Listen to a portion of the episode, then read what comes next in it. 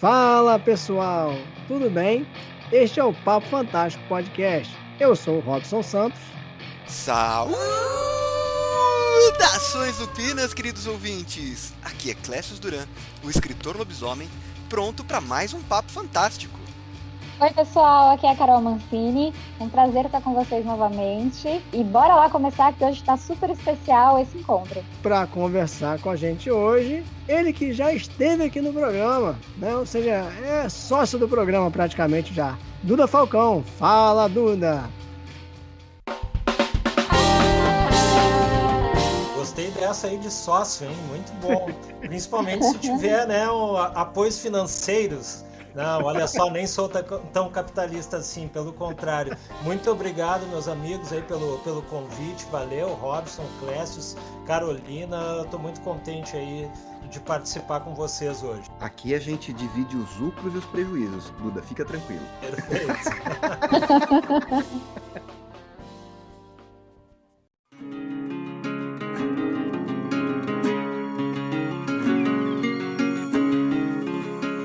Ô Duda, você já teve aqui no Papo Fantástico, já conversou com a gente, mas vamos lá, vamos imaginar que alguém, por algum motivo, não conheça quem é Duda Falcão, né? Vai pessoa que não conhece nada de literatura fantástica.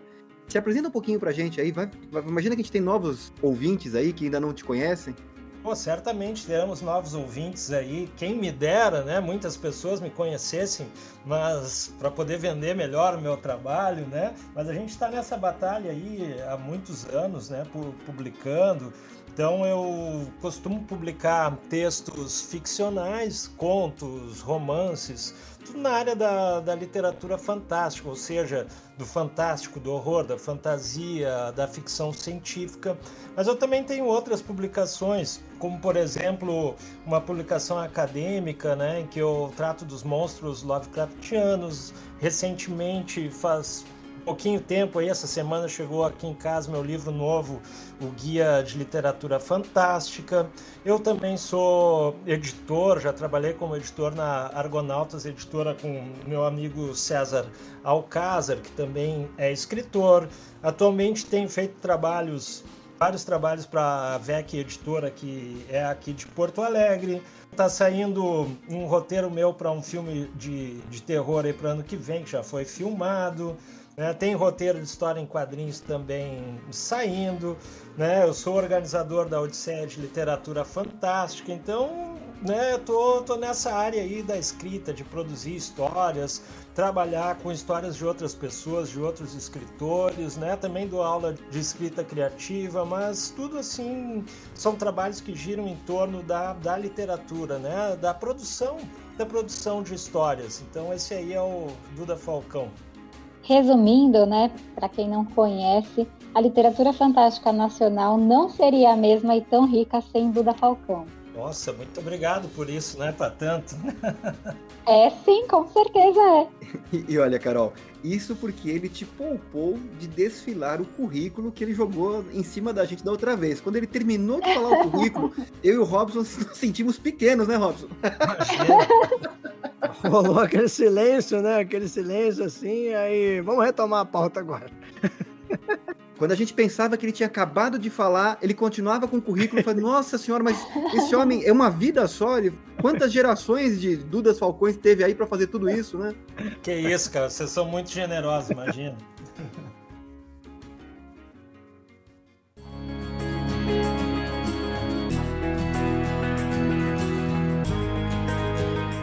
Na sua primeira entrevista para o Papo Fantástico, Duda, você falou de passagem sobre a gênese da Odisseia de Literatura Fantástica. Conta pra gente os detalhes da criação daquela que viria a ser uma das principais né, é, premiações e também um dos principais eventos da literatura fantástica nacional. Vou ter que olhar lá para trás aí, pensar bem sobre isso, porque já faz mais de 10 anos, né? A primeira Odisseia de Literatura Fantástica foi em 2012 né? E um pouquinho antes disso, né? um pouco antes de rolar o primeiro evento, eu conheci o Christopher Casten Smith em torno de 2010 e o César Alcázar um pouco antes. Então a gente já estava trabalhando com Argonautas Editora, o Christopher com o universo dele da, da bandeira do elefante da Arara. E nós fomos juntos para São Paulo para um evento chamado Fantasticon. É, acho que foi isso no ano de 2011, 2010 a gente também tinha ido curtia bastante assim os eventos literários e o Christopher também tinha bastante experiência né, de, de eventos nos Estados Unidos, né, de, de participar e tal. E eis que saindo né, da primeira noite do evento Fantástico, a gente imaginou o seguinte: pô, a gente pode ter um evento em Porto Alegre desse porte, talvez até maior, né, convidando autores de todo o Brasil para ir para Porto Alegre e tal, né? Eu já conhecia bastante pessoal que estava participando do evento naquela época. Eu tinha assim contatos, eh, a gente usava, eu usava muito blog, então pelos blogs eu botava os meus meus textos e fui conhecendo outros autores que tinham blogs também, né, de contos, crônicas e tal. E daí eu já comecei a especular, a sondar durante o evento quem viria para Porto Alegre. Oh, vamos fazer um evento lá, vocês vão. Então o pessoal foi muito receptivo e disse não, a gente vai até Porto Alegre, barará. E aí em 2012 é isso que a gente fez o, o primeiro o primeiro evento com se não me engano, acho que foram três dias de evento, um final de semana, começou a ser sábado e domingo. O primeiro evento também teve o dia da, das escolas aqui em Porto Alegre, né? E bem, foi isso aí. Em 2012 começou assim nessa, nessa perspectiva, comigo, com o César e com o Christopher. Né? E obviamente, após o evento, a gente tomando né, uma cervejinha, fazendo um brinde, conversando sobre literatura entre nós e também com os amigos que a gente já tinha aí em São Paulo. E acabou surgindo essa ideia da gente fazer um evento Porto Alegre que se chamou de Odisseia, né? Que a gente achou que tinha tudo a ver com né, com jornadas, né, com, com questões relacionadas à fantasia, né, à aventura. Então o, o evento acabou tendo esse nome aí logo de largada e daí foi, foi que tivemos diversos diversas edições depois de 2012. Primeiramente a gente fez no Memorial do Rio Grande do Sul, aqui em Porto Alegre, foram dois anos. Depois passamos para o Centro Cultural Ceérico Veríssimo e, bom, você sabe, né? Teve toda a pandemia aí pela qual nós passamos e não teve mais Odisseia presencial durante esses anos fatídicos aí, né? E terríveis pelos quais a gente passou. Mas eu continuei fazendo o evento de forma, de forma virtual, passando ele pelo canal Odisseia de Literatura Fantástica. E hoje, finalmente, né, nesse ano de 2023, estamos retornando com a Odisseia presencial e eu vou fazer em dois dias né, a nona Odisseia de Literatura Fantástica na Biblioteca Pública do Estado do Rio Grande do Sul, na rua Riachuelo, no centro histórico aqui de Porto Alegre. Em resumo, acho que era isso. Nossa, que resumo, hein? Ô, Duda, quando começou assim essa questão da premiação? Foi desde o início, não, né? As categorias, assim, você podia falar um pouquinho pra gente sobre isso? Não, não, não foi desde o início, Robson. Isso é uma questão também bem interessante, porque a partir do segundo ano, no primeiro ano organizamos, né, inauguramos a Odisseia, eu, o César, o Christopher Casten Smith, e no ano seguinte a gente convidou né, outros escritores, amigos nossos, para participarem da Odisseia. Aí no ano seguinte entrou o Christian Davi, entrou a Nikellen Witter para nos ajudarem na, na organização. O Christian trabalhou mais, mais edições também, depois saiu, a Nikellen saiu, depois entrou o Arthur Veck, né, para participar também como organizador. Mas eis que um dia o, o meu amigo Christian Davi, também escritor, né, ele, ele ele começou a, a lançar a ideia, pô, Duda, por que tu não faz um prêmio da Odisseia, né? Conversou comigo várias vezes, eu estava um pouco sem saber se eu devia fazer ou não, mas aí ele me, me convenceu de que seria bem legal, né?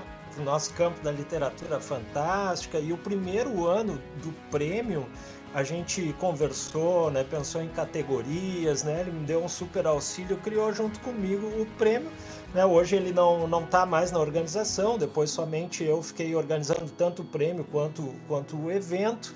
mas teve uma participação bem legal do, do Christian, ele que, que começou assim insistindo para eu fazer o prêmio, para dar essa continuidade, que hoje a gente já vai para o quarto ou quinto ano, até me perdi nas contas, depois eu tenho que olhar ali, mas já é, eu acho, a, a quinta edição do prêmio. Tem que, eu tenho que olhar nos meus alfarrados aqui para ter certeza. Ô Duda, uma coisa super interessante que você comentou, né, é que essa, essa ideia surgiu vindo aqui num evento em São Paulo, né? Só que hoje a gente, e isso não sou eu que estou dizendo, tá? É de conversas com outros escritores, que a Odisseia virou um marco, assim, de um lugar que a gente se encontra, que a gente se sente em casa, que a gente aprende, né? E virou referência mesmo desse momento que o pessoal espera para ir lá e sentir realmente que faz parte de alguma coisa. Então, cara, que legal que vocês tiveram essa ideia. É, e não é puxar saquismo, não, é porque realmente é um momento especial, né? Pra gente se deslocar, sair das nossas cidades. Eu tô em São Paulo, tô pertinho, mas aí sai gente do norte, do nordeste, né? E vai pro sul, porque a gente sabe que vai ter essa energia, que vai ter essa troca, né? Então, realmente, eu acho que é, que é um marco e super feliz de que retorna nesse né, ano para realmente tentar deixar essa energia e essa tristeza que o tempo de pandemia trouxe, né? Trazer um pouquinho mais de, de alegria e de leveza.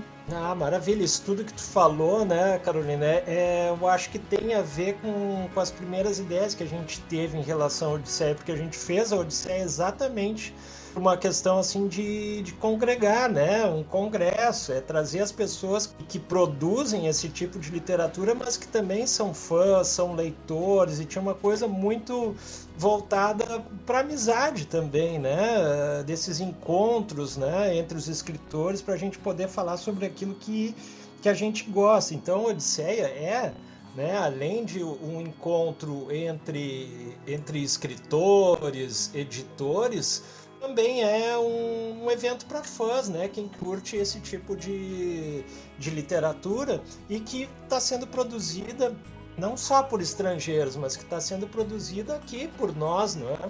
Olha, Duda, eu vou precisar também falar um pouquinho a respeito da Odisseia. Eu tenho certeza que você tem a exata dimensão do quão importante é a Odisseia para o cenário da literatura fantástica. Mas eu acho que é imprescindível que a gente também dê o nosso depoimento, né? Eu que tive a oportunidade de estar presente numa das Odisseias, infelizmente eu não pude ir em várias, fui em uma, até me desculpo, viu, Duda? Tenho certeza que foi culpa minha que logo na sequência da, da Odisseia 2019 veio a pandemia. Eu sei que eu, eu, sou, eu sou conhecido por ser pé frio. Boa! Meu Deus, não nesse nível, Quest. É, é gelado, né? É, pois é, tipo, foi, na, foi na, na Odisseia, logo na sequência, para não ter mais, teve a pandemia. A gente já sabe que tem que cortar a presença dele, né, Duda? Se ele não, falar isso, ele vai tirar. Mas não é algo que eu controle, eu não posso ser responsável responsabilizado por isso. Mas tirando essa questão, né, é, eu sei que você sabe a importância da Odisseia, mas eu joguei no nosso ali no Discord, joguei uma foto para você ver que aquilo ali é um hotel, é um café da manhã antes da Odisseia, que a Odisseia começava à tarde, a gente começava é, os primeiros a chegar no salão do café da manhã em torno de sete e pouco e a gente só saía de lá quando fechava um salão. E você vai ver na foto que tem vários autores. Tô eu ali, a Paulo Vinícius do Ficções Humanas, Ana Rush, Thiago Lage, um monte de gente ali, Fernanda Castro, né? O Thiago, assim, tem muita gente. Jana e, Bianchi. Jana Bianchi. E a gente ia se, se congregando ali, e não foi assim programado. Ninguém sabia, eu quando eu cheguei no hotel, não sabia de ninguém que estava lá. Eu só entrei no hotel, chegou no café da manhã e vai juntando gente, vai juntando os autores e nós falávamos o tempo inteiro sobre literatura. A gente trocava os, todos os dias que a gente esteve lá, além de conversarmos durante a Odisseia, né?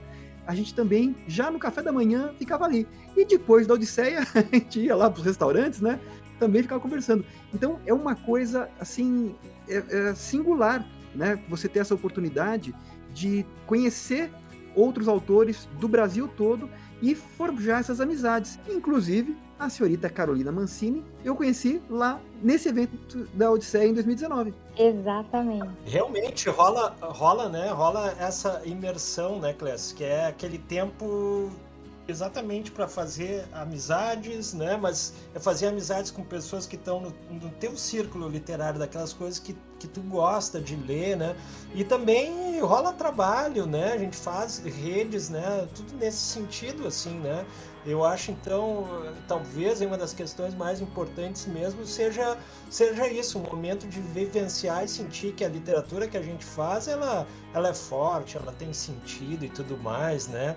A Carol ia falar, eu acabei indo na frente, Carol, por favor, siga. Nossa, não, é, na verdade eu estava lembrando da primeira série que eu participei foi a de 2018 para um bate-papo de fantasia urbana. E assim, engraçado, né? 2010, lá atrás, eu tava descobrindo o que era isso aqui, descobrindo que eu podia escrever. Acho que tem uma questão de você saber que você pode. E aí, quando foi lá em 2018 que eu recebi o, o seu e-mail, eu moro num sobrado. E meu marido tava na parte de baixo, trabalhando junto normalmente eu comento coisas do Ju aqui. e aí, a hora que eu recebi o e-mail, né, de ir para Porto Alegre, eu comecei a pular pela casa. E falei, Ju, Ju, eu vou para Porto Alegre. Ele, o quê? Eu falei, eu vou para Porto Alegre. Como eu não sei, mas eu vou. Porque eu acho que é, é essa sensação de disso mesmo. A gente coloca todas as outras coisas de lado porque sabe da importância que é estar presente, divulgar e compartilhar até para que o evento continue crescendo, né? Para a gente também mostrar o nosso agradecimento a vocês que fundaram, a você que está mantendo, assim. Então, realmente, a Odisseia, é, espero e tenho certeza que só vai crescer, porque é, é um evento que eu acho que ele sempre foi necessário e você e o pessoal que estava contigo naquele primeiro momento tornou isso possível, né? E você continua tornando isso possível. E, então, viva a Odisseia! Valeu, todos que passaram pelo evento foram muito importantes, né? São assim uma, uma força, né? Que, que dá para gente para gente continuar, né? Não tenho não tenho dúvida disso. Duda, assim, clima tá muito legal, mas eu tenho que voltar a falar de um assunto um tanto quanto delicado e, e chato, né? Vamos voltar a falar daquele fatídico ano de 2020, né? Quando a pandemia se alastrou pelo mundo e atingiu fortemente o Brasil. Né? E nesse momento, deixar aqui o nosso pesar pelas vidas que foram perdidas desnecessariamente por conta de como o governo de plantão lidou com essas questões da saúde pública, né? ou como não lidou com as questões da saúde pública, mas eu queria saber de você, Duda, é, como que foi lidar com a frustração, porque a Odisseia era um evento que vinha crescendo, que vinha, que vinha se consolidando, né? E de repente, no meio do caminho, surge um desastre como esse. Como é que foi isso? Quais foram os desafios? Você não deixou a bola cair, né? Logo retomou de maneira remota. Conta pra gente um pouquinho como foi essa experiência. É, primeiro, primeiro as coisas estavam muito incertas, né? Quando começou a, a começaram a ter todas as notícias sobre a pandemia e tal, mas logo eu já já senti que não dava para fazer o evento, né? Não dava para chamar as pessoas para virem para a cidade para fazer aglomeração, então, claro, tive que tomar uma, essa decisão né, e comunicar a todas as pessoas que não ia ter, porque já estava marcado o evento, né? Muitas pessoas já estavam convidadas, diversos autores, mas o pessoal também entendeu que esse momento a gente devia se preservar, né? Preservar as próprias vidas e as vidas das outras pessoas, né? Não era momento para estar tá todo mundo junto, né? Então, assim, nesse, nesse ano, o que eu acabei fazendo, eu nem fiz um, eu não fiz uma Odisseia virtual nesse mesmo ano, né, em que ela foi cancelada, eu apenas fiz uma a premiação, o segundo prêmio Odisseia de Literatura Fantástica, eu acabei fazendo, convidando, né, todas as pessoas que tinham que tinham sido indicadas para o prêmio. A gente fez uma. Ah, a gente fez uma, uma reunião, eu nem me lembro o que, que era, era Google Meet, Google Meet, isso aí. Fizemos uma reunião, chamei todas as pessoas que foram indicadas para o prêmio, né? E ali foi divulgado nessa quem ganhou e tal, né? Então foi, foi uma festa assim um pouco mais privada nesse sentido, mas depois no outro ano que eu já estava achando que talvez pudéssemos fazer, né, a Odisseia presencial foi impossível de novo, então acabei, né, é, me rendendo, digamos assim, a criar o canal de sede literatura fantástica. É um canal que eu não fico, não fico a todo tempo lá, é, digamos, alimentando ele. De vez em quando, né? Tem alguns bate-papos que eu coloco ali, né? Mas ele foi exatamente para para que ao vivo pudessem se fazer palestras e bate-papos, né? Pra, de certa maneira ali para emular né, a, a, Odisseia presencial e também daí o, o prêmio daí foi feito de maneira, de maneira online. Isso aí ajudou bastante uh, o evento, para que o evento permanecesse vivo na memória aí das, das pessoas, né? E, claro, nada melhor do que voltar agora para o evento presencial. Nós estamos aguardando muitas pessoas. Toda a programação ela já está disponível, tá? Do dia 7 e 8 de outubro. É só quem quiser entrar lá no, no site, é odisseialitfan.wordpress.com, vai encontrar toda a programação disponível. São sete bate-papos no primeiro dia, que é no sábado, mais seis bate-papos no domingo e depois tem ao final, às 18 horas, no domingo, dia 8 de outubro, tem a premiação, então, agora, né? Presencial, ao vivo, né? A gente vai, vai entregar o prêmio para 10 categorias. Que, aliás, não cheguei a falar, no primeiro ano teve 7 categorias, depois teve 8, 9 e 10 categorias chegamos, então. E já vou divulgar no, Nesse dia também nós vamos abrir mais uma categoria, a 11 primeira categoria, e teremos também uma, uma novidade que vai ser a, a revista Odisseia número 1, vai aparecer pela primeira vez, ainda é uma edição pequenininha, mas está chegando aí e talvez venha para ficar. Eu acho que a parte mais difícil da Odisseia ser presencial e não remota é que você não sabe onde fica, né? As palestras são interessantes, a conversa que está rolando fora da palestra é interessante, onde está o pessoal vendendo os livros ali está muito interessante, é, é, é, complicado mesmo. Você fica que nem a barata tonta, querendo estar em todos os lugares ao mesmo tempo. É, a gente vai estar tá esse ano com 10 ou 11 editoras, agora não me lembro, mas vai ter, né, venda de livros. Então vai ser bem legal assim também para esse passeio, tanto para ver as, as palestras quanto para ver o que, que, tem de novidade com as editoras lá que estão patrocinando aí o evento.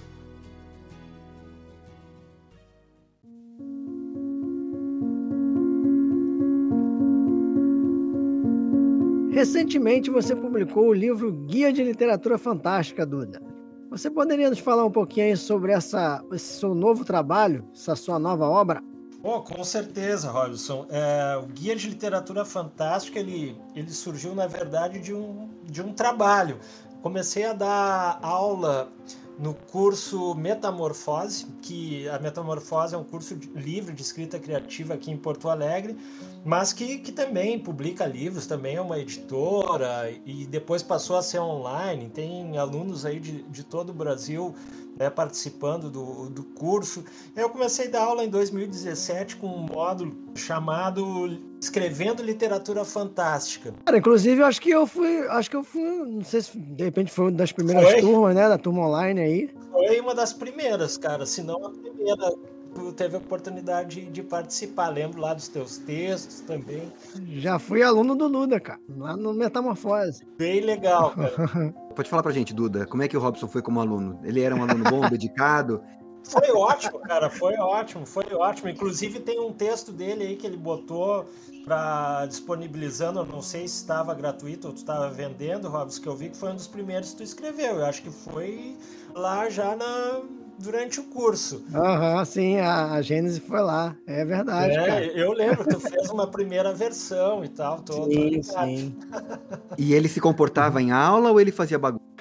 Não, não, não era, não era bagunceiro do fundão, não. Porque os alunos dele ouvem o podcast e querem saber como o professor Robson é na sala de aula, quando ele está do outro lado, tá vendo? Não, não, ela estava comportado. Era, era, um aluno disciplinado, né, Dudu? Bem, bem disciplinado, com certeza. Ajudando a continuar, cara. Muito comportado, por sinal. Mas, cara, lá no, no curso, então, dando, dando essas aulas que eu comecei com escrevendo literatura fantástica, fantástica, falando sobre o fantástico, horror, fantasia, ficção científica, também comecei a dar outras aulas. Uma delas foi, foi um módulo de, de literatura policial e depois eu comecei com Jornada do Herói. Né? Então, com esses três módulos, aí eu comecei a pensar como é que podia fazer um livro sobre isso, né? E aí é que saiu o Guia de Literatura Fantástica. Então, né, nesse livro, eu vou falar exatamente sobre o que, que, é o campo da literatura fantástica, como é que eu entendo ele, né? o que, que, é o gênero fantástico, as vertentes do horror, categorias de fantasia, conceitos né, e modelos de, de ficção científica, trazendo exemplos e colocando algumas sugestões de exercício, já que esse guia, na verdade, ele acaba se originando dessas aulas de, de escrita criativa.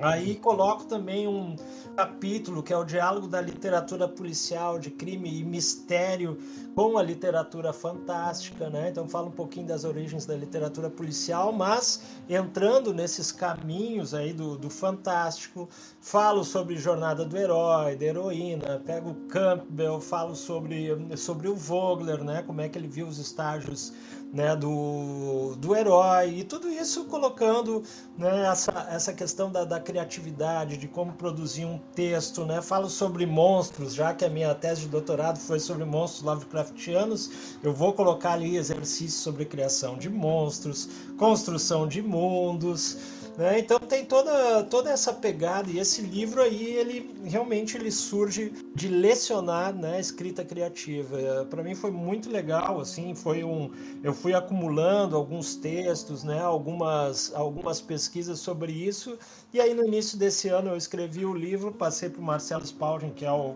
o editor, ele gostou muito e ah, vamos publicar, vamos lançar na Odisseia. Então teve pré-venda né, do livro, mas a gente vai estar tá fazendo, vou estar tá fazendo uma sessão de autógrafos durante a Odisseia de Literatura Fantástica, provavelmente no dia 8 de outubro, mas eu vou Vou colocar isso nas redes, lá no meu arroba Covil do Escritor, né? no meu WordPress lá do, do Escritor, vou estar colocando no dia da sessão de autógrafos. Ô Duda, é, esse livro, ele vai sair também em versão digital? Não vai sair em versão digital, só, só impresso. Só impresso, essa, essa primeira edição ela tem uma tiragem limitada, não são muitos livros. Então, eu acho que mais ou menos tem que tem que garantir agora quem tiver interesse aí, porque eu não sei quando é que teria uma nova edição. Porque a Metamorfose, apesar de ser uma editora muito boa, tá? Ficou, eu gostei muito do livro, né? É, acaba fazendo tiragens pequenas em geral. Eu já garanti o meu aqui, né? O pessoal sabe que eu sou. Cara, eu sou muito fã do Duda, cara. Eu tenho aí, posso dizer com orgulho que eu tenho todos os livros do Duda Falcão. Pô, eu autografei vários pra ti, sei disso. É verdade. Vários, vários. Não, cara, não, sinceramente, cara, assim, porque eu lembro, cara, que quando eu, eu conheci o Duda, assim, a literatura, né, a escrita do Duda já, já faz bastante tempo, bastante tempo, né? Acho que eu conheci na época da Argonautas ainda, com aquelas, aquelas antologias, né, que vocês mesmos produziam, né? Aí, desde aquela época, eu falei, pô, cara, eu gosto muito da escrita desse cara, me identifiquei, entendeu? E aí eu comecei a, a procurá-lo na internet, aí vi que ele dava cursos também, e aí realmente não parei mais, né? E, cara, assim, eu, eu admiro muito o momento né, de fã aí, Cara, e assim, eu, eu, tenho notado, né, que tanto você variando tanto trabalhos aí que são meio voltados para o acadêmico, né? Ou o trabalho de ficção são sempre trabalhos de muita qualidade, né, cara? De várias, publicando por várias editoras. Então, só deixar aí meus parabéns e dizer que você tem um fã aqui no Rio de Janeiro. Pô, cara, isso aí me deixa. Isso é o que me deixa faceiro, velho muito mais que qualquer outra coisa, porque de grana é que a gente não enche os bolsos, né, vendendo livro. Claro, algumas pessoas sim, né, mas não é o caso da maior parte dos escritores que estão na batalha aí, né, no trabalho. Então, sempre quando a gente escuta né, que alguém gosta do que a gente escreveu, incentiva pra caramba a continuar escrevendo, né? E nesses dois últimos anos, né? Por exemplo, é, esse ano está sendo guia de literatura fantástica. Ano passado eu fiz uma nova edição, uma segunda edição do Mausoléu que foi lá de 2013. E 2021 eu publiquei minha tese. Então, ficção mesmo, eu tinha parado lá em 2020, o último livro que eu, que eu publiquei, que foi o Mensageiros uhum. do Limiar, livros de contos. Então, tô louco para publicar ficção de novo, né? Tô Estou procurando editor aí para um livro novo que eu escrevi, assim, ainda não posso falar, né? Mas já ano que vem já tem mais um livro, mais um livro de contos chegando aí que, que é A Tumba do Maestro, vai ser publicada pela VEC Editora, mais um, né, naquele estilo do, do anfitrião, para quem conhece os meus livros de contos. Olha, Duda, não é uma competição, eu não quero que competir com o Robson, mas eu vou dizer para você que eu não tenho todos os seus livros, mas pelo menos de todos os que eu li e todos que eu tenho, eu li e de todos eu gostei. Então tem 100% de aproveitamento. Porque o Robson tem essa questão, né? Ele compra o livro, mas demora para ler, né, Robson? Mas assim, às vezes demora. Às vezes, não né? briguem, meninos, não briguem. Mas os, os, livros do Duda merecem passar na frente, viu, Robson? Com certeza. Oh, que maravilha, valeu. É, inclusive, cara, eu, eu até comentei por e-mail, né, uma certa vez aí, que até o, acho que tá, né, tá fora, né, de catálogo, que é o, o Protetores, eu consegui, cara, depois através de sebo aí, Sério que tu conseguiu? Uau! E, inclusive tá aqui no plástico. é, tá vendo? É o, o Robson não me deixa mentir. eu já falei pro Clécio Soares, viu? Porque ele tá falando que eu não lembro nenhum. Você fala que, eu tô, que, eu, que você falou pra, pra zoar, mas não é verdade, você tá confessando que você conseguiu o livro e tá no plástico ainda. Mas é claro, cara. Pô, tá aqui ainda, né, cara? Meio que raro, né, cara? Preservado, preservado, vai abrir na hora certa. Né? É o primeiro livro do Duda, cara. Isso aqui quase ninguém deve ter mais, né, Duda? Olha, muito difícil, muito difícil. Aí você quer jogar aquela conversinha de que você não tirou do plástico para não tirar o valor do livro, é isso? É claro, é claro. Cara, e, e, esse aí, o primeiro livro, esse é de 2012, cara. Olha, assim, é, faz tempo que eu não olho esse livro, mas certamente se eu olhar para ele tem muita coisa que eu arrumaria, que eu mudaria, não tenho, não tenho dúvida disso. E o primeiro livro, assim, às vezes, se a gente não tem né, muita leitura em cima dele ou um trabalho muito forte de edição, algumas coisas ficam para serem arrumadas. Então eu sei que, que esse aí eu tenho se eu fosse mexer nele na segunda edição, tem bastante coisa aí para fazer. Mas é um livro que ficou em aberto. Né? Eu até eu ia escrever uma continuação para ele, né? Eu já estava até combinado isso com a editora que, que publicou na época, mas infelizmente essa editora não teve muito não sei quais os problemas que ela passou, mas acabou não tendo assim muita abertura com, com a literatura fantástica. Não, não sei se não venderam muito bem com todos os autores, porque eles estavam publicando só autores daqui. Isso lá em 2012, né? E acabou que eu não fiz uma, uma continuação aí. Mas é um livro para se pensar de novo. Acho que eu vou em algum momento retomar, fazer uma segunda edição aí, mas fazendo com a continuação, já deixando pronto. Mais ou menos tu tem a primeira versão aí, se algum dia sair a segunda para tu comparar. Que beleza. Essa é uma questão de todos os autores, né? Se você vai se debruçar sobre as obras, você não, não para de mexer, né? Inclusive, você termina de escrever um romance, você já é uma pessoa diferente de quando você começou a escrever o romance. E aí você vai querer mexer. é um ciclo sem fim, né? É, é fato. Com certeza. Uh, nessa minha segunda edição do Mausoléu, eu li, mexi em algumas coisinhas, mas foi muito pouco, assim, bem pouco. Eu tentei preservar o texto, os textos originais. O que eu fiz diferente foi escrever um pós-fácil para o livro. Então eu contei como é que foi a produção de cada um dos 36 contos que tinham aqui. Então tem, tem assim para quem é curioso, para quem quer saber um pouquinho mais, às vezes como funciona a inspiração ali do escritor para determinados para determinada produção tem nessa minha segunda edição do, do Mausoléu.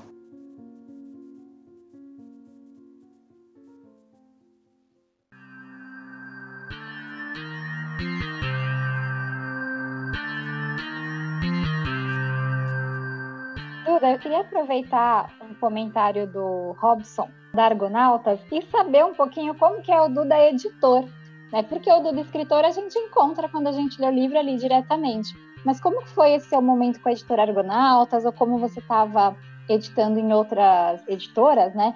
Como que é essa relação com o texto? Contar um pouquinho disso pra gente. Olha, muito interessante. Eu sempre quis ser escritor, né? Eu queria escrever, publicar os meus próprios textos e tal. Só que no início da jornada estava um pouquinho difícil conseguir editora, tinha poucos textos, né, produzidos e tal, né? E aí dei sorte de conhecer um grande amigo, né, que é o César Alcázar, e a gente pensou em fazer uma editora para começar a publicar os nossos textos e de outros autores, inclusive autores que a gente conheceu lá no Fantasticon, em São Paulo, que a gente conhecia através de, de blogs, a gente criou Argonautas. O primeiro livro que a gente produziu foi Espada e Magia, que era da série Sagas. A série Sagas teve cinco, cinco livros e a gente convidava autores brasileiros e tal, né, colegas, e colocamos os nossos primeiros contos nesses livros. E aí, claro, eu comecei a ter essa experiência de ler o texto de, de outros autores, mas realmente foi assim do. Olha, vamos chutar a porta, vamos fazer isso aí, né?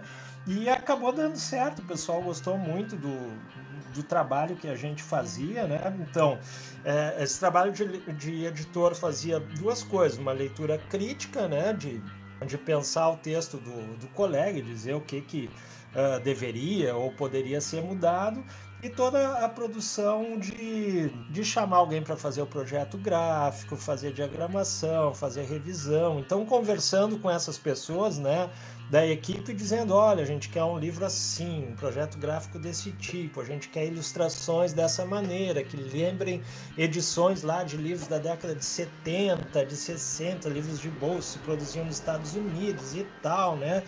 de, de aventura, ficção científica. Então a gente foi moldando Argonautas a partir disso, né? De um trabalho de coisas que a gente já conhecia e foi passando para essas pessoas também que trabalhavam com a gente. Mas esse é o meu primeiro momento assim de, de trabalhar com, com edição. Depois tive a oportunidade, né, e hoje eu tenho trabalhado com a edição de alguns livros para a VEC Editora, né, o Arthur VEC é meu amigo, mora aqui perto de casa, né, então de vez em quando a gente faz umas reuniões, eu tive a oportunidade de fazer a publicação uh, de uma série chamada Multiverso Pulp, que está no quinto volume, é para sair o sexto em breve, mas as coisas assim economicamente andam um pouco duras, mas vai sair esse sexto livro, que se chama Investigadores do Sobrenatural. O primeiro foi Espada e Feitiçaria, segundo Ópera Espacial, terceiro Horror, quarto Alta Fantasia, quinto Multipunk. E agora Investigadores do Sobrenatural. Tudo com abertura de, de edital, como se faziam em diversas antologias aí, no, né, desde 2010 e tal, se fazia muito isso, né, até um pouco antes, e eu também faço com o Multiverso Pulp, botando autores novos, autores experientes, e disso eu também acabei fazendo o Multiverso Pulp Apresenta, que por enquanto tem um volume que é do Diego Mendonça, Diva Galáctica, tá para sair o segundo também, já tá, ele já tá pronto, né, com um grande autor da ficção científica aí brasileira, né, só por enquanto eu não posso falar, mas já tá, tá quase e, e também estou fazendo uma outra, uma outra coleção para VEC que se chama, se chama Coleção de Pesadelos. E o primeiro, o primeiro livro foi o Breu Povoado do Oscar Nestares que é só a coleção Pesadelos são apenas contos de um único autor. O segundo livro está em pré-venda agora da Cristina Pesa, Metálicos e Tétricos, ou Tétricos e Metálicos. eu ainda não tô, isso, ainda não estou com ele em minhas mãos, né? Nessas as capas da coleção de Pesadelos até agora foram ilustradas pelo Marcel Bartolo e as do Multiverso Pulp são ilustradas pelo Fred Macedo, então a gente acaba tendo né, uma, acaba tendo uma equipe que eu gosto de trabalhar, né, os meus ilustradores, o pessoal que faz projeto gráfico como a Luciana Minuzzi, então é isso, né? O trabalho de editor também tem essas coisas, da leitura crítica dos textos, né? De conversar com o autor para ter determinadas mudanças e também para fazer sugestões para os projetos gráficos, de como eu gostaria que fossem os livros, como são as ilustrações das capas. Então isso eu também acho bem legal, porque faz parte de um processo criativo. Infelizmente eu não sou um desenhista, um escritor, um pro, não faço projetos gráficos, não diagrama, mas né, eu tento né, passar as minhas ideias para que essas pessoas produzam em cima disso, né, com a sua própria criatividade e talento aí. Mas eu também gosto muito de, de fazer isso. Mas no fundo, assim, em primeiro lugar, né, eu sou um escritor, gosto de escrever mais ficção, Porém, né, também quando calha aí, acabo fazendo alguma coisa mais técnica, né, acadêmica, que também é, que também é legal, também gosto de fazer isso. Mas com tanto trabalho, como é que você vai arranjar tempo para escrever, Duda? Pelo amor de Deus! Quem já trabalha com a literatura, quem já teve a oportunidade, não digo de fazer uma edição, não, não me coloco nem como editor, mas de auxiliar outros colegas com leituras críticas, com com a preparação de texto, com todo, todo esse trabalho, a gente sabe o quanto isso consome. E ainda, assim, você fazendo tudo isso é, é inacreditável. Olha, talvez, até vou dizer assim, talvez, né, se, se as vendas fossem maiores em termos dos meus livros de ficção, né, se eu pudesse trabalhar só com isso, talvez eu só, só escrevesse ficção. Mas, né, como não cheguei nesse ponto, né, eu preciso fazer outras coisas. Então faço essas outras coisas que têm a ver com a criatividade, que têm a ver com a escrita, né? Por isso também trabalho com a, com a Odisseia, né? A Odisseia acabou se tornando um, um trabalho também, né? Mas é, é, é um trabalho que eu gosto de fazer porque tem toda uma relação com, com a comunidade literária. Isso para mim eu prezo muito, né? Eu sou socialista, né? Eu acho que a gente esse, esse convívio, né, das, das comunidades, elas são muito importantes, né? Porque os livros, os livros, a, a produção, elas fazem parte da, da, nossa vida, do nosso cotidiano e das nossas identidades, né? Elas são muito importantes e eu acho que e eu obviamente não sou o único escritor, né? A gente tem aí uma gama de pessoas, né, interessadas em escrever, colocar sua sua opinião, né, no mundo. Eu acho super importante que a gente possa produzir juntos, né? Então esse senso de comunidade, eu acho que que não pode faltar, ao menos ao menos para mim. Né? Juro que quando você começou essa última fala, você ia dizer assim: nós somos trigêmeos, né? Não, não tem só um Duda Falcão, na verdade, não tem só um Duda Falcão, somos três. A gente reveza aqui as, as coisas. Eu pensei que seria isso, mas tudo bem. Né? A gente voltando à realidade, eu que não consigo mesmo. É, talvez eu tenha um pouco assim da de William Wilson, né? Uma coisa de duplo, né?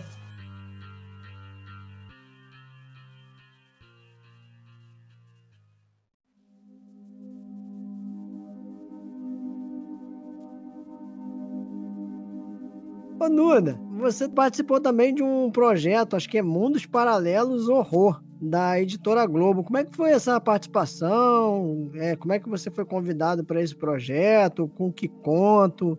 Você pode falar um pouco para a gente aí sobre esse, esse livro? Posso, posso, com certeza. Foi um trabalho muito legal, né? E foi legal, assim, publicar pela editora Globo, né? Foi a primeira vez, foi um conto que eu publiquei no Mundos Paralelos Horror. São, são dois livros. Um é o Mundo Paralelos Horror e o outro é o de ficção científica.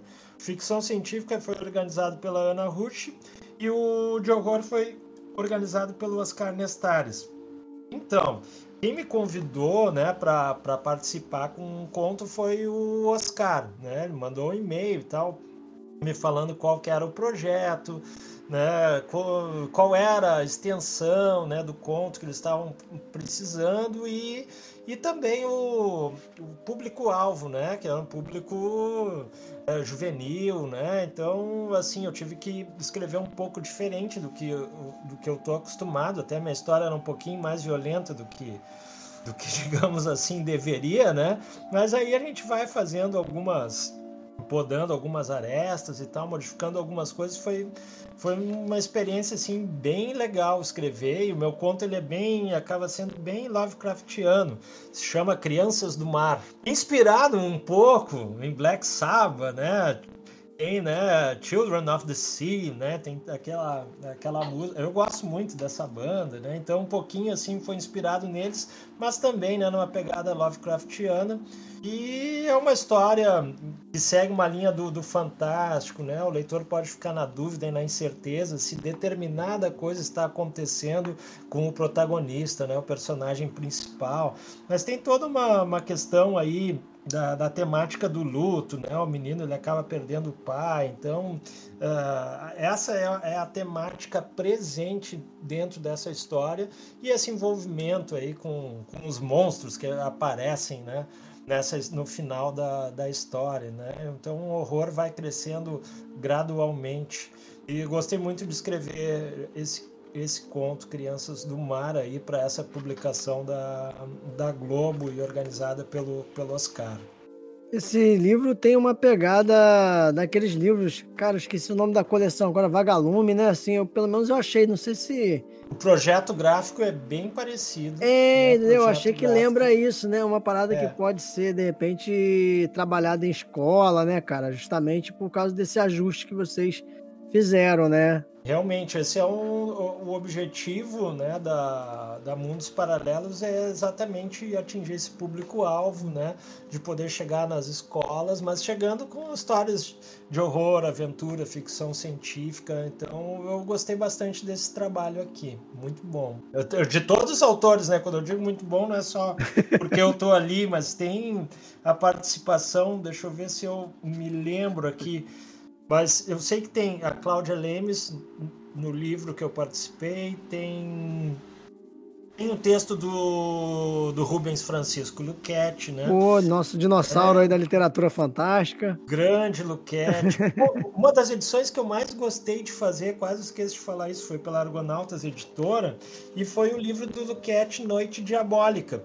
Né? Eu tive a oportunidade de, de pegar os originais dele e, e reescrever para o português atual, né? Porque ela é de 1960 e um, o livro original, agora não me lembro se é exatamente essa data, mas é dos anos 60, uhum. então tinha que ter essa atualização para o nosso português, então eu tive a oportunidade de ler, de fazer esse, esse trabalho e passar ele né, para depois para a revisão né, do próprio Luquete, aí saiu né, uma segunda edição, depois eu sei que ele fez ainda uma, uma terceira, mas gostei muito de, de fazer esse trabalho. Para mim, uma das principais edições que eu já fiz foi Noite Diabólica do, do Luquete.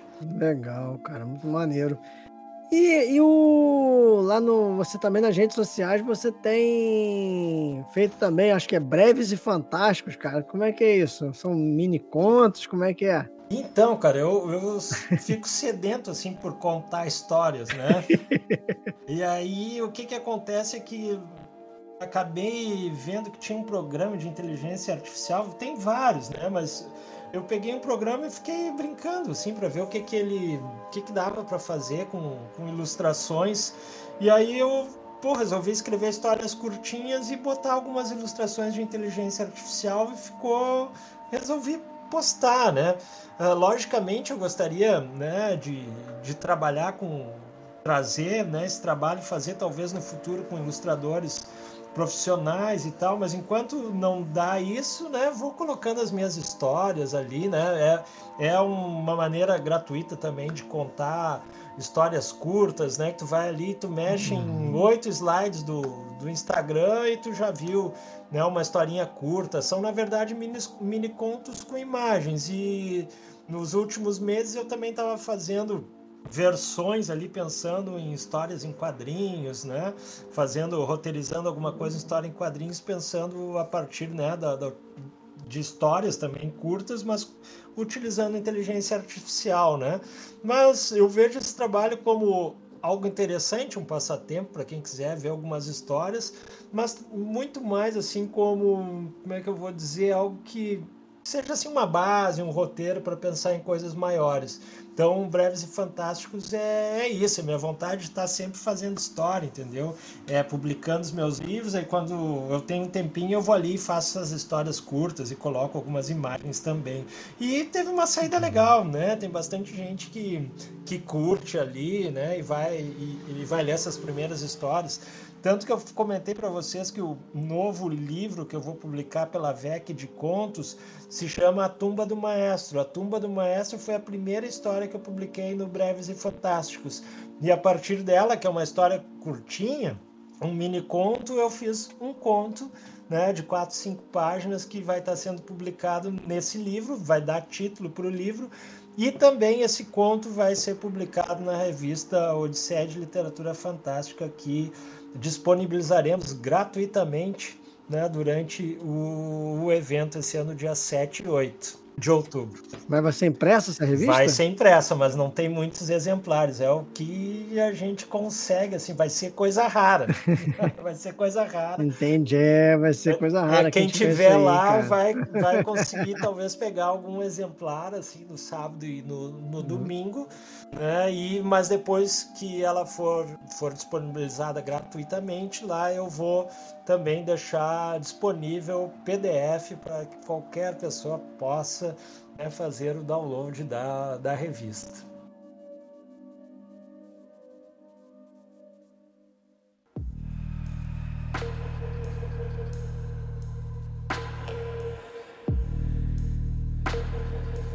Duda, você em 2018 ganhou uma caveira, foi isso mesmo? Da Aberte Associação? Foi isso mesmo, foi na primeira premiação da, da Aberst. Né? Era. Ah, era um conto. Puxa vida, como é que eu me esqueci? Eu tenho ele aqui. Eu lembrei, tenho ele aqui. lembrei agora o título. É Os tenho. Crimes de 10 para as duas. Né? Foi, foi um conto publicado Primeiramente no livro. Tu tem aí, me ajuda aí, Carol. Me esqueci o nome do livro. Eu tenho aqui, na Narrativas do Medo Isso, 2. Isso, Narrativas. Teve organização do Vitor Abdala. Uhum. Perfeito, Narrativas do Medo, do, do Vitor, que aliás tá, continua republicando Narrativas do Medo, né? Mas numa nova fase, digamos assim, pela AVEC Editora, né? Já foi, acho, pro número 4.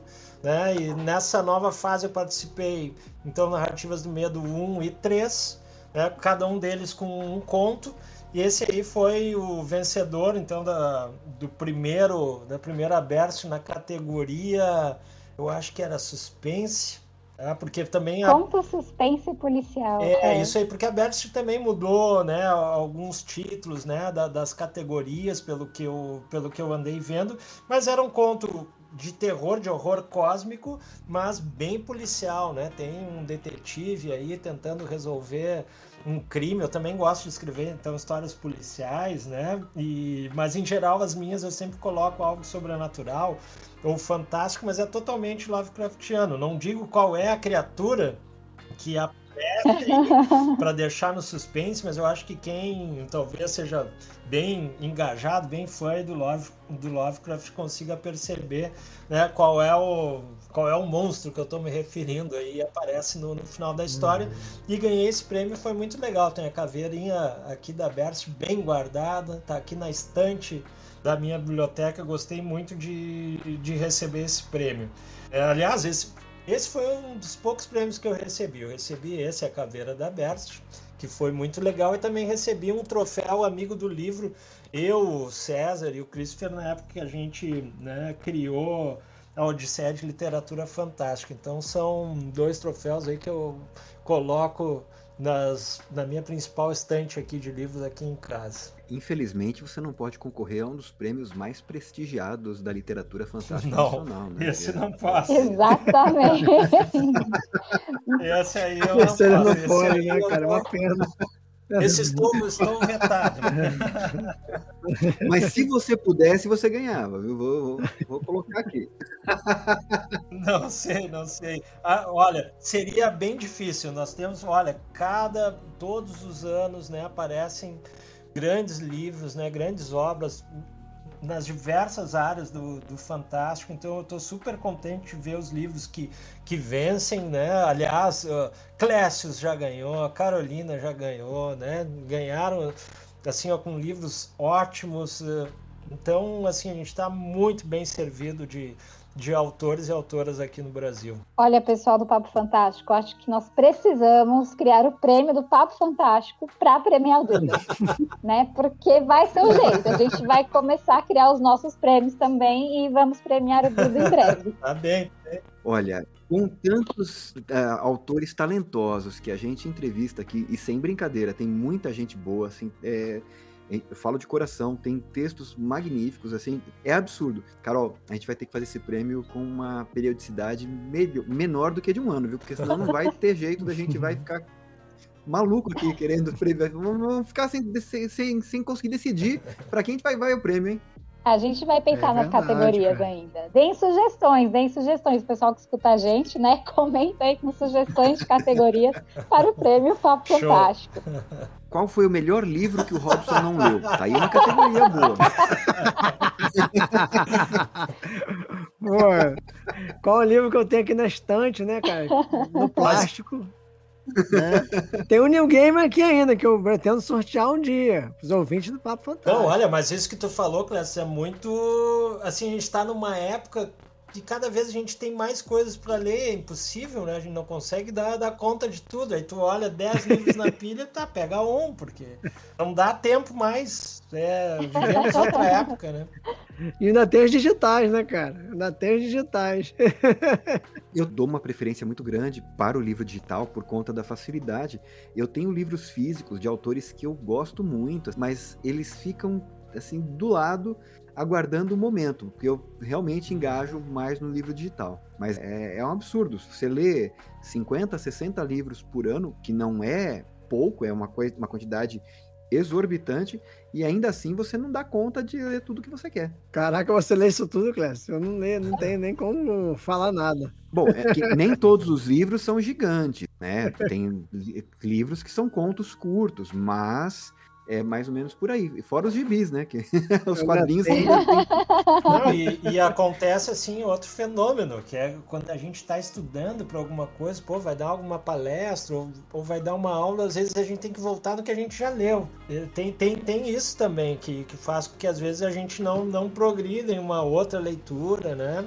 Isso acontece bastante.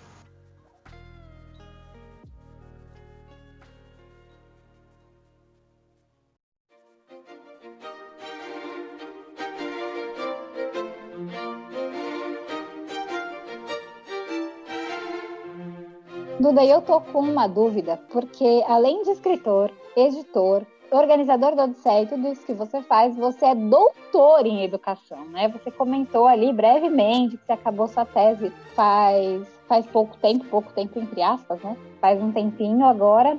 E como que é isso? Como que você lida com essa, essa demanda, né? De ser doutor em uma área que não é tão perto assim da literatura. Pois então, né? É eu fiz o doutorado em educação, mas uh, essa foi uma área em que eu entrei bastante em teóricos que, que são considerados dos estudos culturais, né? Então eu consegui fazer uma associação, né, bem interessante da literatura com a área da educação. E o mais legal pude fazer todas essas análises relacionadas quais os significados e metáforas sobre monstros e coisas e tal. Aí, claro, acabei né, selecionando aí os monstros Lovecraftianos na época. Mas foi, foi possível aproximar e foi, e foi bem legal assim expandir o campo, né? Ver a literatura sobre, sobre um outro sobre um outro viés, né? Que não só daquele de quem escreve, mas daquela, daquelas pessoas que leem, né? Que retiram dessa literatura determinados significados, significantes e coisas e tal, né?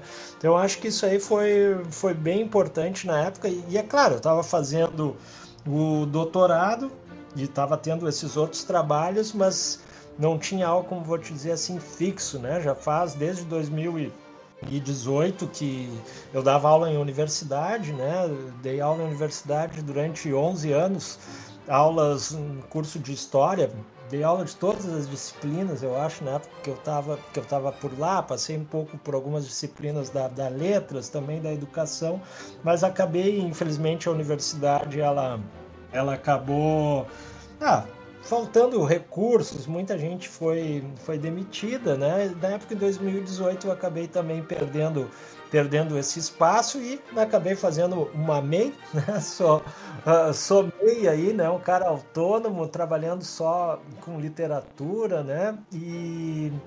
Mas isso, na época também, esse, quando eu fui ali eu comecei a não dar mais aula lá, eu tive a oportunidade de me dedicar bastante ao doutorado, né, a estudar textos bem diferentes que não eram só textos literários, né, por causa da, da área da educação. E é isso, consegui, consegui dar conta, né? A gente fica um tanto é, preocupado quando a gente está fazendo doutorado, porque é um trabalho difícil, realmente é um trabalho difícil de bastante pesquisa, de bastante escrita e reescrita. Foi com certeza um desafio, mas também depois que a gente aprende, tu vai pegando embalo e começa a fazer outros tipos de textos também, né? Olha, Duda, nessa sua fala, eu vou ter que reclamar com o meu orientador, viu? Porque ele quer me convencer a todo custo que não, faz o doutorado, vai ser menos traumatizante que o mestrado. Agora você já me disse que não. Não, é difícil, é, é, difícil, com certeza. Não, não é fácil, né? Não, não, não, vou, não vou mentir aqui, mas é, mas é muito gratificante, principalmente depois que a gente encontra, né? Aquele trabalho que a gente quer fazer, né? Então eu só posso dizer que apesar dessa dificuldade, eu acabei saindo muito satisfeito do doutorado com um livro, né? uma, uma tese que acabou se transformando em livro, né? publicado pela Diário Macabro, que é o Representações Culturais e Pedagogia dos Monstros no Universo de H.P. Lovecraft. Então, eu só posso dizer que eu saí muito feliz, apesar de todo o trabalho e a dor de cabeça que deu em alguns momentos. Né? Tive um orientador também muito bom, uma banca ótima, eu acho que isso aí tudo tudo ajuda. Procura um doppelganger para você conseguir ter umas três Carols. Aí você faz, Carolina. Esse é o segredo. Não, o importante agora é que nós então temos mais esse livro do Duda, né? Graças ao sofrimento dele. No doutorado a gente tem mais um livro. É, esse certamente foi. Eu acho que o livro mais difícil de escrever foi esse. Né? Por toda a cobrança né, que eu tive né? E, e, essa cobrança é super importante de um orientador, né? Eu acho que certamente foi o mais difícil, mas não que os outros não sejam. Escrever eu não, não considero que seja algo fácil, eu digo que é algo trabalhoso. Nem difícil nem fácil, trabalhoso, né? A gente precisa estar tá se dedicando ao que a gente faz, né? Mas nesse caso, do doutorado, eu acho que foi o mais complicado de todos.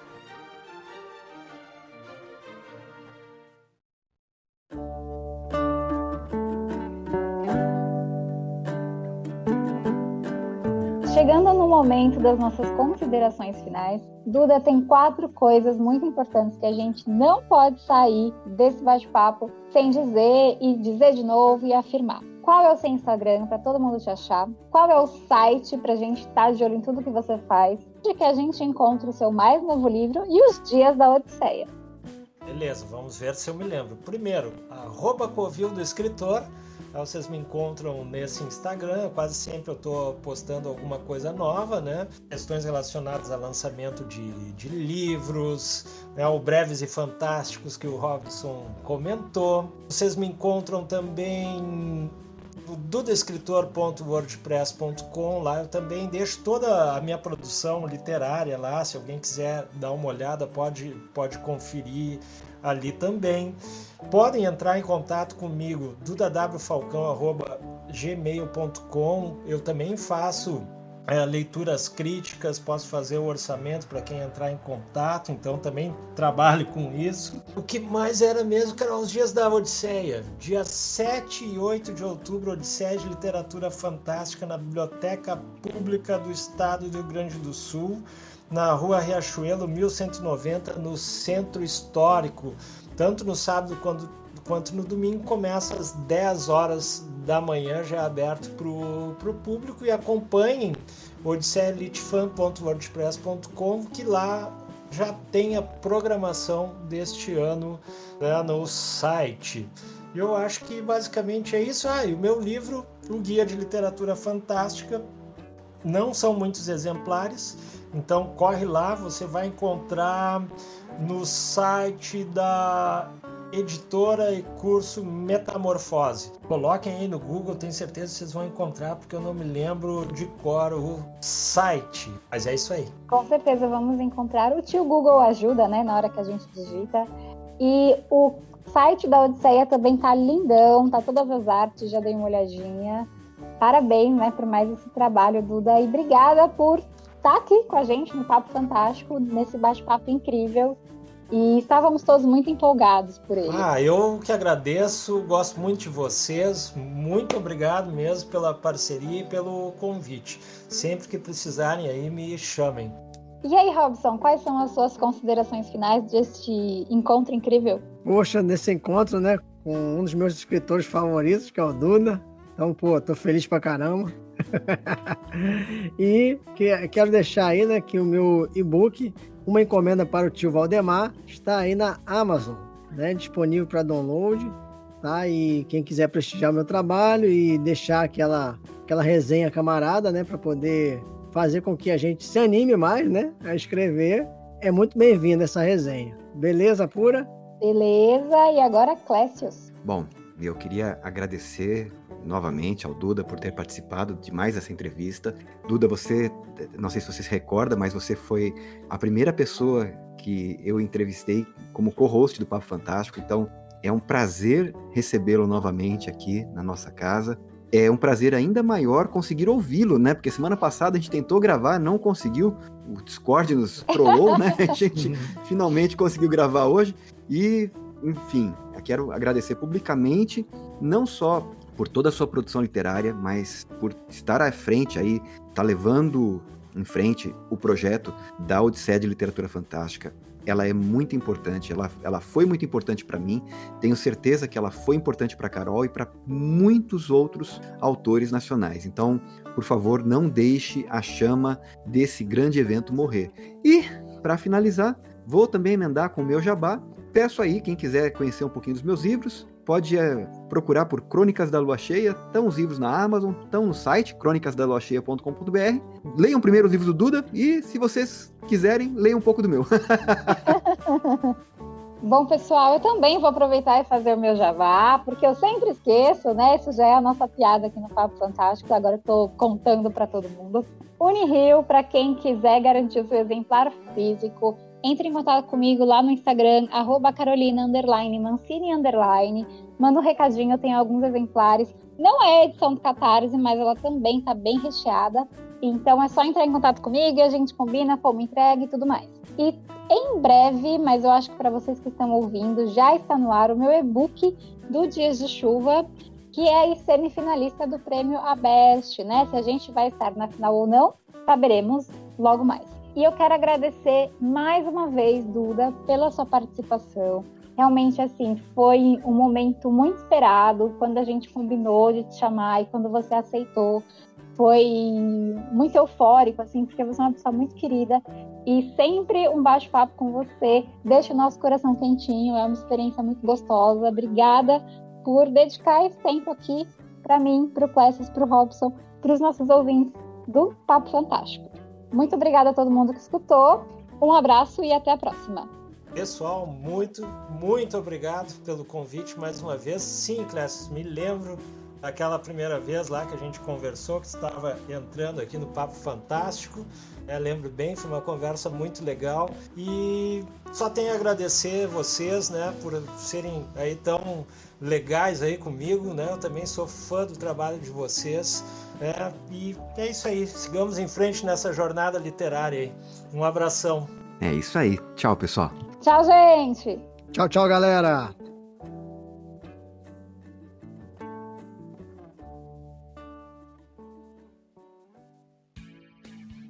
Fala pessoal, começa agora mais uma sessão de recados do Papo Fantástico Podcast. Fala Clécio, e aí, tudo bem, cara? Tudo tranquilo, Robson. Estamos um pouquinho atrasados porque nós queríamos publicar este episódio antes da Odisseia de Literatura Fantástica deste ano. Mas, como acontece de vez em quando, a vida, né, essa vadia, ela nos atrapalhou um pouquinho. E aí vamos fazer, estamos regravando esses recadinhos para um momento posterior ao próprio à própria ocorrência da Odisseia. E, e estamos com a gente com uma presença especial que acordou especialmente para participar do programa, Robson. Carol Mancini, fala aí, Carol, bom dá um bom dia. dia. Bom dia, bom dia, bom dia. Carol, a gente quer te parabenizar porque agora você é o novo Robson. Pois é, pois é. Não bastava, né? Não bastava a gente tentar fazer um motim que não deu certo. Agora a posição de quem atrasa nas gravações. E, e aí, Carol, é, só para que a gente possa deixar registrado, o que, que você mandou pra gente, a primeira mensagem, qual foi a desculpa que você deu? Eu, eu falei a verdade, eu falei, bom dia, estou viva. Não, mas, mas em seguida, o que, que você falou? nunca acontece. Ah. Na minha casa está um silêncio absoluto que o meu marido está viajando com a sua banda de thrash metal. Ah, então, a minha casa, é, a minha casa está só o silêncio. Aí eu dormi. Você está acostumada a acordar ao som de rock and roll e aí fica aí tranquilo, né? tá dormindo, né? Mas, mas fique tranquila, Carol. Assim, é, essa desculpa de que nunca aconteceu antes, todos nós já usamos, né, Robson? né? Quem Robson... nunca, né? Quem nunca? Robson estava aqui mandando mensagem para mim. E como diria aquele grande filósofo, né, o Homer Simpson, como a culpa é sua, você pode colocar em quem você quiser. Então pode culpar o seu marido, o Ju não vai, o Ju, como o Ju não ouve o podcast, pode pôr a culpa toda nele, não tem problema. É verdade, é verdade. Se ele estivesse aqui com a TV ligada fazendo café, eu teria acordado às sete horas como vocês. eu tenho uma solução para isso, Carol. Arranja hum. um gato, que ele vai te acordar sempre entre Olha. 3 e 5 da manhã. Olha. Aí você Olha nunca vai só. perder o horário. né? Ô, Carol, ah, como a gente estava comentando aqui, que nós infelizmente não conseguimos publicar o episódio antes da Odisseia, mas você foi a única dentre nós que esteve na Odisseia. O que, que você pode dizer pra gente de como foi a sua experiência por lá? A Odisseia é sempre um encontro emocionante, né? É, e ter retomado o Duda poder ter retomado né, a Odisseia presencial depois da pandemia, depois de tudo que aconteceu, realmente eu acho que foi um marco. E poder sair com aquela sensação do coração quentinho, né? De ter visto as pessoas, encontrar gente do Brasil todo. O lugar escolhido foi na Biblioteca do Estado, foi incrível, o lugar é lindo. Então também trouxe um pouco de magia para esse encontro, né? É, e eu quero já deixar os parabéns não só para os vencedores do prêmio Odisseia, mas também para todos os finalistas. Dessa vez os jurados também apresentaram, né, que, com os finalistas, falaram um pouquinho de cada obra, se colocaram ali para a gente. Então também tornou o momento de, da premiação da Odisseia ainda mais especial, com essa fala tão carinhosa dos, dos apresentadores e jurados de cada prêmio. É, foi lindo, foi lindo, né? A gente acompanhou pelas fotos né, que você publicou e não só você, né, mas muitos colegas, muitos amigos que estavam presentes lá. A gente ficou só com inveja, né? Só posso te dizer isso. é verdade, né? E com a esperança de que a gente possa ir, né, também futuramente. Olha, eu acho que na Odisseia é um investimento que vale a pena em muitos sentidos, né? É, pelas trocas que a gente faz com as pessoas que estão lá, eu acho que conhecer, eu, dessa vez eu consegui dar uma escapadinha e conhecer um pouquinho de Porto Alegre, né? Apesar de eu achar a cidade muito parecida com São Paulo, eu brinquei que eles roubaram de nós paulistas, né, de mim aqui, a terra da garoa, porque agora Porto Alegre só garoa. É uma coisa terrível.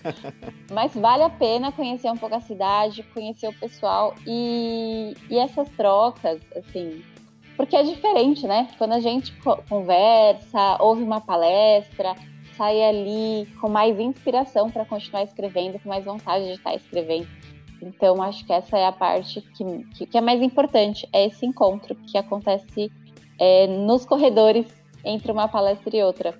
Então, sim, façam aí um, um, um cronograma que caiba ir para a Odisseia, todo mundo que puder ano que vem. Ah, muito bom. Olha, vou dizer uma coisa para você, Carol. Apesar da gente ter que regravar essa sessão de recados, ela tá muito mais alto astral do que a última que nós gravamos. Né? é, é, a outra foi tensa. ô, ô, ô, Robson, e diz uma coisa: nós temos alguma mensagem, algum recadinho que foi mandado? Não, não temos, né? Mas para quem quiser mandar, temos aqui os nossos endereços de sempre, né? Que são papofantásticopodcast.gmail.com né? E ainda uh, o direct lá do nosso Instagram, que é o Papo Fantástico Podcast. Beleza, seu Clécius? Oh, o rapaz fez a lição de casa, Uau. hein? Parabéns! Muito obrigado, muito a galera obrigado. vai pura.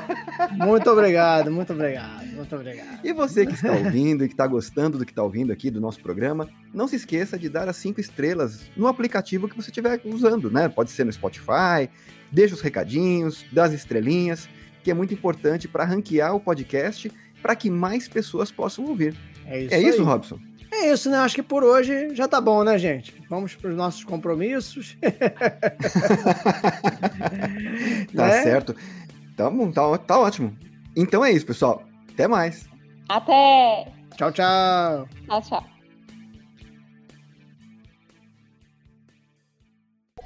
Why so serious?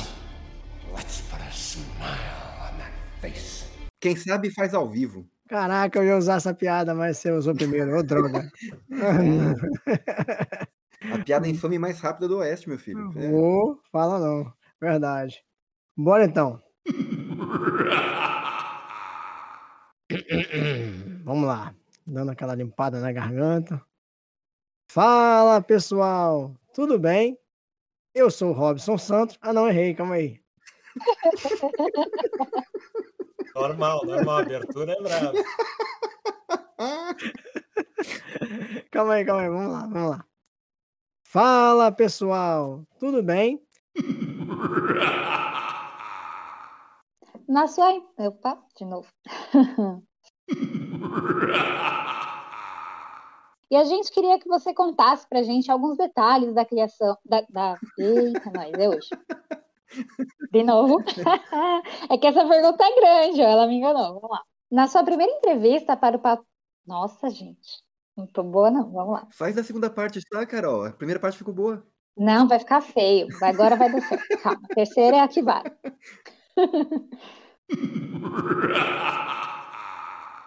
Olha, Duda. Nossa, agora eu que engasguei. Olha, Duda. Eu tô olhando aqui naquela foto, rapaz, eu não tinha cabelo branco ainda. Foi antes da, da pandemia. Eu não tinha a, a atual quantidade de cabelo branco. É impressionante o que, que a pandemia fez. Agora, se você quiser, pode ir, Carol. Não, sabe o que foi? Eu fiquei na sali- no negocinho da pauta, olhando para a pauta, assim, eu acho que eu fiquei meio viciada na pauta. Mas eu acho que a gente falou demais, já vou deixar o Robson falar agora. Não, tá de boa.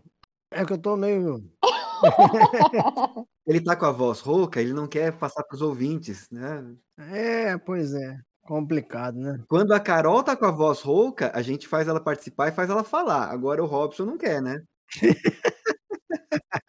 Vai lá, Robson, usa a sua voz rouca.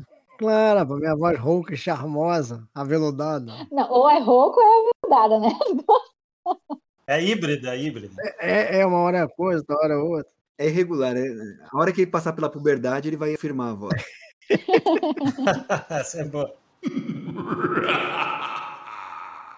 Muito legal. Eu tô botando foto no WhatsApp aí porque eu tenho que matar, matar a cobra e mostrar o pau, né, cara? Eu tô vendo.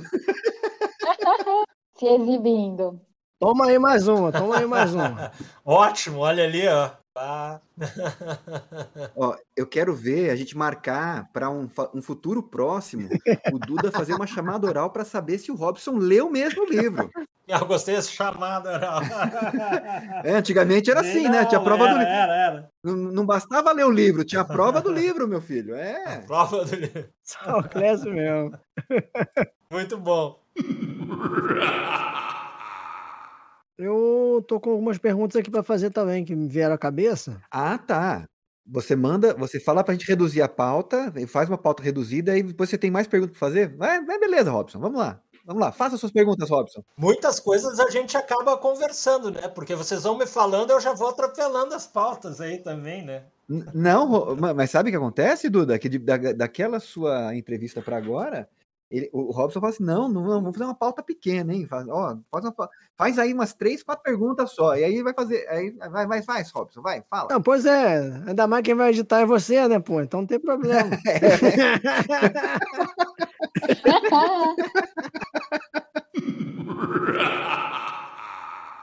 Ô, Nuda, você também participou, não vou dizer recentemente, né? Porque eu tô tentando procurar aqui a data, mas eu não sei onde que tá, né?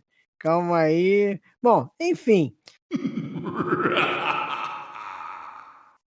Muito bom. Carol, você quer fazer as considerações finais? Freestyle, né, sem cobrança? Ai, ai, ai. Não, não quero, então. então, não, eu acho que tem, eu acho que tem que ser o Robson. Eu mosquei nessa aí, não entendi não. Foi outra piada interna. Não, é, foi, foi piada interna do Papo Fantástico, Robson. Porra, então Você não, peguei, tá- não, devo ter faltado no dia. Pior que você estava presente.